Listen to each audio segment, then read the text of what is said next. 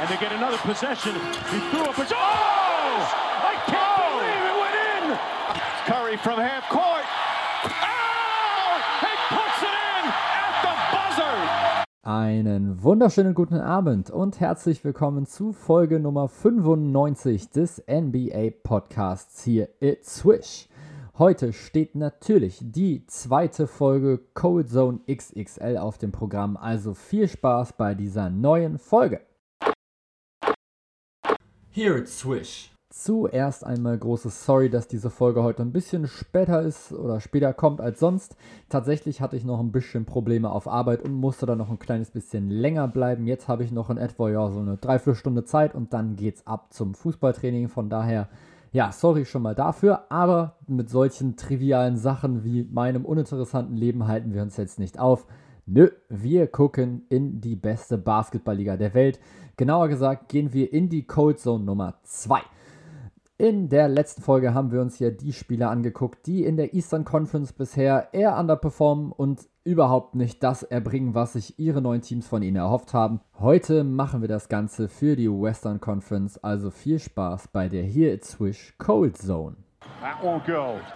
You just can't get anything to fall. Die Here It Swish Cold Zone.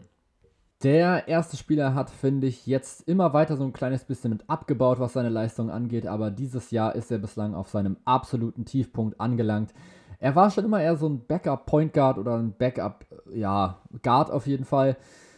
Aber bislang in dieser Saison bringt er noch überhaupt nicht das, was sich die New Orleans Pelicans von ihm vorgestellt haben. Klar, die New Orleans Pelicans sowieso noch nicht so wirklich gut drin, aber das, was Thomas Satoranski macht, ist für mich absolut schlecht. Also bislang, wenn man sich das mal so anguckt, in der letzten Saison immerhin noch 7,7 Punkte aufgelegt, im Jahr davor sogar noch fast 10. Und das eben in 65 bzw. letzte Saison dann 58 Spielen in 29 bzw. 23 Minuten. Jetzt spielt der gute Mann noch 16 Minuten pro Spiel. Ist bisher dreimal gestartet von den 14 Spielen, die er gemacht hat. Und hat in diesen ja, 14 Spielen 2,6 Punkte, 2,1 Rebounds und 2 Assists mit aufgelegt. Das alles bei überragenden Quoten von 30,4% aus dem Feld und 18,2% von draußen. Bei, ne gut, 0,8 Versuchen im Spiel ist jetzt nicht wirklich viel. Trotzdem war Thomas Satoranski eigentlich immer einer, wo ich mir dachte, yo, wenn du den frei stehen lässt, dann nagelt er die zumindest relativ gut ein. Sein Karriereschnitt, was drei angeht, sind 36%. Den hat er jetzt also erstmal richtig schön halbiert. Und 30,4% aus dem Feld ist für einen Spieler wie Thomas Satoranski natürlich absolut unterirdisch hatte bislang eigentlich noch keine Saison unter überhaupt 40 Prozent, genauer gesagt unter 41,5 Prozent und das war in seiner Rookie-Saison. Career High letztes Jahr 51,4 Prozent, beziehungsweise zumindest nicht ganz Career High, das waren 52,3, aber trotzdem ist der Abfall von der letzten Saison auf diese sehr, sehr groß, 21 Prozent weniger aus dem Feld und eben seine Dreierquote mal ganz entspannt halbiert. Bislang einfach überhaupt keine gute Saison von Thomas Satoranski bei den New Orleans Pelicans. erscheint da überhaupt noch nicht bislang mit reinzukommen. Und ich bin mal gespannt, ob er es jetzt noch schafft, sich da zu stabilisieren. Ich gehe eher davon aus, dass sie ihn irgendwie versuchen, noch wegzutraden oder sowas, wenn sie dann die Möglichkeit dazu haben, wenn sie dann realisieren, okay, ich glaube, Playoffs dieses Jahr wird nichts. Und dann kann Thomas Satoranski das Team verlassen, vielleicht irgendwie für einen Draft-Pick oder sowas, für einen Second-Round-Pick. Und vielleicht nochmal bei einem Contender was machen. Ich habe keine Ahnung, aber hier kann er es, glaube ich, vergessen. Wir machen weiter mit Jeff Green von den Denver Nuggets. Der wurde ja geholt von den Brooklyn Nets, hat letztes Jahr überragende 41,2% von draußen getroffen bei knapp vier Versuchen. Dieses Jahr sind seine Versuche auf 2,4 mit runtergegangen von 3,7. Das Schlimme ist aber, dass die Quote runtergegangen ist und zwar von 41,2 auf genau 20%. Und das ist letztendlich mit der einzige Grund, warum du Jeff Green holst, ist okay. Du willst einfach offensiv, dass er dir die freien Würfe mit reinnagelt, die Nikola Jokic ihm eben gibt. Und er tut es einfach bislang aktuell nicht. Und deswegen, ja, sehen seine Quoten jetzt eben gerade so aus, dass er sie eben nicht trifft und dementsprechend schlecht sind halt auch seine Stats. Vor allem dann hier auch im, wieder im Vergleich zur letzten Saison. Denn da hat er immer noch 11 Punkte im Schnitt mit aufgelegt, mit eben diesen 41% aus dem Feld und 49% insgesamt aus dem Feld, so rum 41% von draußen. Dieses Jahr sieht das Ganze wesentlich schlechter aus, nur noch 8,3 Punkte, logischerweise, denn er trifft jetzt eben nicht mehr so gut. Er nimmt auch einen Wurf weniger, er trifft ihn aber auch hier schon bei der Feldwurfquote wesentlich schlechter, keine 43% mehr. Aber eben dieser Dreier, das tut eben brutal weh. Wenn Jeff Green, der den Dreier nicht trifft, dann ist er natürlich immer noch kein schlechter NBA-Spieler, aber trotzdem fehlt da daneben einiges. Und das ist eben der Hauptgrund, warum die Denver Nuggets geholt haben. Und so bringt es ihnen dann erstmal relativ, relativ wenig. Wir bleiben jetzt auch mal mit direkt im selben Team, denn jetzt kommt hier ein Spieler, der für mich genau hier reinkommen muss, für den die Cold Zone quasi erschaffen wurde dieses Jahr, Michael Porter Jr. Oh mein Gott, bislang absolut, absolut schlecht und zwar, ja, einfach ein Scorer normalerweise, dem du eigentlich den Ball in die Hand geben kannst, der sich selber einen Wurf kreieren kann, der aber auch Spot-Up-Dreier treffen kann. Und der hat dieses Jahr einfach anscheinend gar keinen Bock darauf. Also ich weiß nicht, was mit diesem jungen Mann los ist. Ich dachte nach der letzten Saison, alles klar, Jamal Murray wird jetzt auch erstmal wieder am Anfang der Saison nicht mit dabei sein er wird diese Lücke füllen. Er füllt sie bislang einfach überhaupt nicht. Er hat jetzt auch nur bislang neun Spiele gemacht, ist jetzt seitdem so ein kleines bisschen verletzt, hat jetzt irgendwie ein paar Probleme mit seinem Rücken. Muss man jetzt mal schauen. Ich hoffe natürlich, dass es da jetzt wieder bald weitergeht, denn so Rückenprobleme hat er ja meines Erachtens schon gehabt und hat ja deswegen sein erstes Spiel überhaupt nicht, oder seine erste Saison überhaupt nicht gespielt, nachdem er gedraftet wurde. Und das wäre jetzt natürlich übertrieben bitter, wenn das jetzt gleich wieder mit da ist ich denke trotzdem nicht, dass das jetzt bislang eine Ausrede ist für das, was er in dieser Saison bislang aufs Parkett gebracht hat. Denn eben 9,9 Punkte, 6,6 Rebounds bei unter 36% aus dem Feld und 21% von draußen für einen Spieler, der eben vor allem ein Scorer ist, das tut schon brutal weh. Und ja, er nimmt weniger Würfe als im letzten Jahr, nämlich genau zwei weniger. Aber er trifft halt auch einfach überhaupt nicht. Er trifft wirklich über, über, überhaupt nicht. Und das tut natürlich so dolle weh jetzt gerade für die Denver Nuggets. Denn so ein Spieler wie Michael Porter Jr. in Topform würde eben helfen, diesen Ausfall von Jamal Murray zumindest ein wenig zu kompensieren. Er könnte sich selber nochmal mit weiterentwickeln, könnte quasi zeigen, warum er damals, ja, also warum er eigentlich als sehr, sehr hoher Pick gehandelt wurde, bis er dann eben mit seinen Verletzungssorgen mit ankam. Er hätte es zeigen können. Jetzt aktuell zeigt er erstmal gar nichts, weil er verletzt ist, aber auch so bislang in dieser Saison eher schlecht unterwegs. Und das ist natürlich für die Denver Nuggets super bitter, die jetzt die letzten vier Spiele alle verloren haben und jetzt gerade so ein kleines bisschen sich im Fall befinden nach unten. Sie sind aktuell immer noch Achter in der Western Conference, aber wie gesagt, letzten vier Spiele verloren. Andere Teams drücken jetzt schon von unten ein kleines bisschen mit nach oben. Und das könnte für die Denver Nuggets sehr, sehr schnell nach unten gehen, wenn jetzt eben Michael Potter Jr. entweder noch länger ausfällt oder natürlich so einfach weiterspielt, wie er es bislang getan hat. Nächster Spieler und ey, große Überraschung, wir bleiben bei den Denver Nuggets. Die Rede ist von Austin Rivers. Ich mache es euch jetzt hier gerade kurz, ich erzähle euch jetzt gerade nicht mehr, was jetzt gerade mit den Denver Nuggets mit los, mit los ist, habe ich euch gerade schon erzählt. 3,7 Punkte pro Spiel im Vergleich zu 7,9 im letzten Jahr, beziehungsweise nachdem er bei den Nuggets war, sogar 8,7, also 5 Punkte weniger großer, großer Abfall im Vergleich zur letzten Saison. Von 26,9 auf 17,4 Minuten, also jetzt auch fast 10 Minuten weniger, drei Würfe weniger, 8% weniger aus dem Feld, nämlich von 42 auf ja, 44 etwa gerundet. Und auch seine Dreierquote stark gefallen. Und zwar um 10% von 37,5% auf 27,8% bei der Hälfte der Versuche. Und auch seine Freiwurfquote bei 50% und die habe ich eben gerade nicht mehr erwähnt bei Michael Porter Jr., die liegt übrigens bei 56%. Also anscheinend hat der Mann einfach vergessen, wie man wirft. Und bei Austin Rivers ist es aktuell, oder wirkt zumindest gerade so, wie so ein Rückfall in alte Zeiten, in so komplett uninspirierte Zeiten, die er eben einfach mal hatte, wo er einfach schon nicht wirklich viel aus dem Feld getroffen hat. Trotzdem muss man sagen, so schlecht wie jetzt gerade war es halt trotzdem noch nie. Und das sollte ihm und vor allem jetzt auch seinen Fans oder den Denver Nuggets-Fans viel zu denken geben, denn bei der Dreierquote sieht es genauso aus. Beides Career Low. Junge, Junge, Junge. Vor allem war das einfach so ein Typ, der einfach auch mal dafür gut war, dir von der Bank einfach mal so 20 Punkte zu geben, wenn du einfach am wenigsten damit gerechnet hast.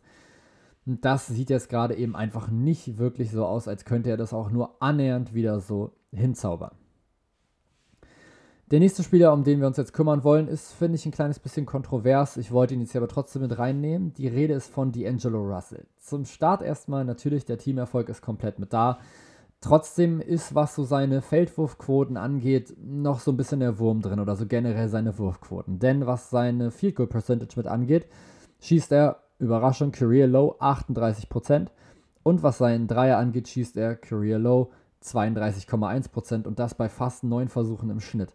Und ja, D'Angelo Russell spielt dazu auch noch 5,7 Assists, was ja zumindest über Karriere-Schnitt durch ist. Beste Saison allerdings in Brooklyn mit 7. Da war er allerdings auch so ein kleines bisschen mit Alleinunterhalt, da musste er alles in die Hand nehmen. Aber so richtig ich weiß nicht, so D'Angelo Russell ist immer so sehr, sehr kritisch, finde ich. Er hat immer so Spiele, wo er einfach aussieht wie der nächste Superstar und dann hat er so Spiele, wo du dir denkst, ey, warum nimmt der Typ eigentlich so unfassbar viele Würfe? D'Angelo Russell ist immer unfassbar schwierig mit einzuschätzen. Er ist an sich ein Spieler mit unglaublich viel Talent. Ein Linkshänder, der einen Floater mitbringt, der ein sehr, sehr gutes Shooting-Game mitbringt, der auch ein Handling mitbringt, der die Assists mitbringt. Aber trotzdem muss ich sagen, so richtig, richtig dauerhaft überzeugen konnte er mich jetzt bislang noch nicht. Und das ist eben immer so dieses kleine Problem, was ich mit D'Angelo Russell habe. Er war damals bei Brooklyn wahnsinnig gut und er hat es auch völlig verdient, damals All-Star gewesen zu sein. Er hat das Team damals in die Playoffs getragen und war da auch wirklich, wirklich gut. Aber dann hat er halt auch wieder so Saisons wie jetzt, ja, zum Beispiel auch letztes Jahr, wo er einfach so ein bisschen mit unterm Radar fliegt, sage ich mal wo er natürlich 19 Punkte mit auflegt bei ja, 43% aus dem Feld, 39% von draußen, was völlig in Ordnung ist. Gerade die 39% von draußen sind sehr, sehr ordentlich. Jetzt fällt er aber, was das wieder angeht, ein bisschen wieder mit ab. Weniger Assists, minimal weniger Assists, das nehme ich wieder zurück. Es sind quasi identisch viele 5,8 und 5,7. Aber so dann so diese Quoten, trotz mehr Würfen, er nimmt mehr Dreier, trifft sie wieder schlechter. Das ist immer so, bei D'Angelo Russell gibt es immer, finde ich, so einen sehr, sehr schmalen Grad zwischen guter Basketballer und schlechten Entscheidungen. Und das macht es, finde ich, immer sehr, sehr schwer, ihn mit einzuranken. An sich ein sehr, sehr talentierter Spieler, allerdings aktuell mit Problem. Probleme hat aktuell auch der nächste Spieler und das ist Jay Crowder. Und da bin ich tatsächlich ein bisschen irritiert, dass der jetzt auf einmal wieder ja, ganz gut runterfällt, nämlich auf 33% von draußen und 38% aus dem Feld. Man muss jetzt auch mal kurz dazu sagen, dass halt 5,5 seiner 8 Würfe von draußen kommen. Dementsprechend, klar, wenn die Dreierquote schlecht ist, ist seine gesamte Wurfquote schlecht. Und 38% ist jetzt eben nicht wirklich gut, sag ich mal. Der Mann spielt jetzt auch schon lange genug in der NBA. Und das ist mal wieder seine schlechteste Saison, was zumindest die Feldwurfquote mit angeht. Was die Dreier angeht, war er tatsächlich schon mal wesentlich schlechter unterwegs. Fairerweise muss man aber auch sagen, dass er sich eigentlich in den letzten Jahren, was den Dreier angeht, schon ziemlich stabilisiert hat. Ich denke, das kann man schon so sagen. Letztes Jahr 39 Prozent eben von draußen, hatte auch mal ein Jahr, wo er fast 40 geschossen hat, dann dazwischen wieder so 32, 33, 34. Und eigentlich finde ich es immer sehr, sehr schwierig, Jay Crowder mit einzuranken. Denn theoretisch ist es ein Spieler, der dir den Dreier reinnageln kann, wenn er einigermaßen heiß ist, was er zum Beispiel, ja, eigentlich jetzt die letzten Jahre schon durchgängig war oder zumindest immer wieder. Auch in den Playoffs letztes Jahr 38% getroffen, das ist gut.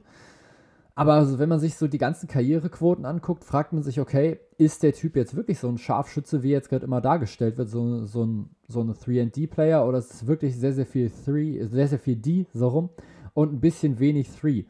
Und so sieht es aktuell tatsächlich ein bisschen mit aus. Denn wenn ich mir jetzt wirklich mal alle Quoten mit angucke, hat er eine Karrierequote von draußen von 34,6%. Das ist jetzt nicht so wirklich berauschend, ehrlich gesagt. Das ist sogar Unterliga-Durchschnitt. In dieser Saison trifft er sogar nur 33,3%. Ich will jetzt nicht die Kompetenzen von Jay Crowder anzweifeln, das steht mir auch überhaupt nicht zu. Denn defensiv ist der Mann einfach über jeden Zweifel erhaben. Da ist er wahnsinnig gut und er zeigt ja auch einfach immer wieder in den Playoffs, dass er auch in der Offensive ein sehr, sehr wertvoller Teil sein kann. Und sehr, sehr wertvolles Puzzleteil. Das Problem ist natürlich aber, wenn der dann eben 33% nur trifft von draußen, dann wird es eben auch wieder ein kleines bisschen schwerer, ihn auf dem Platz zu halten. Aktuell kann man es immer noch tun, weil die Phoenix Suns gerade einfach auf einer riesigen Winstreak sind, aber an Jay Crowder in der Offensive liegt es zumindest aktuell nicht. Ich denke trotzdem, dass sich dieser Mann wieder stabilisieren wird. Auch hier kann ich es jetzt mal wieder so ein kleines bisschen mit auf den Ball schieben. Die Phoenix Suns haben jetzt gerade die letzten 13 Spiele gewonnen, also denen dürfte es wahrscheinlich sogar relativ egal sein. Für ihn ist es wahrscheinlich eher so ein, ja, ist halt so, ne? Treffe ich halt mal nicht so gut, das wird sicher. Trotzdem bin ich jetzt gerade ein bisschen skeptisch, ob Jay Crowder uns jetzt eigentlich gerade sein, seine richtigen Shooting-Skills zeigt, die er normalerweise sonst so hat, oder ob halt er eigentlich uns letzte Saison das gezeigt hat und jetzt gerade einfach nur in einem Loch drin ist. Finde ich auf jeden Fall mal sehr, sehr interessant zu wissen. Und wir werden auf jeden Fall bald noch mehr wissen, wenn jetzt die Saison endlich mal, oder wenn die Saison dann durch ist auf jeden Fall. Und wir dann gucken, alles klar, was macht jetzt ein Jay Crowder eigentlich so in den Playoffs und wie sind seine Quoten am Ende einer Saison. Der nächste Spieler ist ja nicht gerade einer meiner Freunde, wenn man es so ganz nett ausdrücken möchte. Die Rede ist von Eric Bledsoe. Jawohl, es geht jetzt endlich wieder los. Mein, ja, eigentlich all, weiß ich nicht, halbjährliches, mein, mein monatliches, mein monatliches Bledsoe-Gebäsche. Es tut mir sehr, sehr leid für jeden, der wirklich Eric Bledsoe-Fan ist, auch wenn ich mir nicht vorstellen kann, dass es davon so wirklich viele gibt. Ah, Eric Bledsoe. Ich weiß es nicht. Ich finde ihn einfach er ist defensiv, ist er wirklich gut. Ich finde ihn offensiv einfach, ja, semi-gut. Sagen, nennen wir es semi-gut. 3,8 Assists für deinen Starting Point Guard und das bei 2,3 Turnovern ist jetzt auch eher so semi-optimal. 10 Punkte holt er insgesamt bei 39% aus dem Feld und 23%, nicht mal 23% von draußen. Ich finde, die Frage muss gestattet sein, warum Eric Bledsoe überhaupt dreieinhalb Mal von draußen wirft pro Spiel. Das macht er zwar seine ganze Karriere schon über, aber seine ganze Karriere hat eben auch einen Schnitt von 33,5% bei eben diesen Dreiern. Wobei sein Career High einmal 39,7% war in einem Jahr, was schon ein bisschen her ist, nämlich 2012, 2013. Dann einmal 37% 2015, 16 und einmal 35,7 2013, 14. Alle anderen Saisons, die er jetzt bislang gespielt hat, waren unter 35 Prozent. Dementsprechend frage ich mich dann schon, wie er dann auf diese glorreiche Idee kommt und sich jetzt zu sagen, alles klar, ich nehme jetzt pro Spiel 3,4 Dreier, vielleicht treffe ich sie ja. Er tut es zu 22,8 Prozent. Das sind insgesamt 0,8 von 3,4 Dreier, die er eben trifft im Schnitt. Auch aus dem Feld sind es jetzt eben nur 3,6 von 9,4 Würfen, die er verwandelt, also 39 Prozent.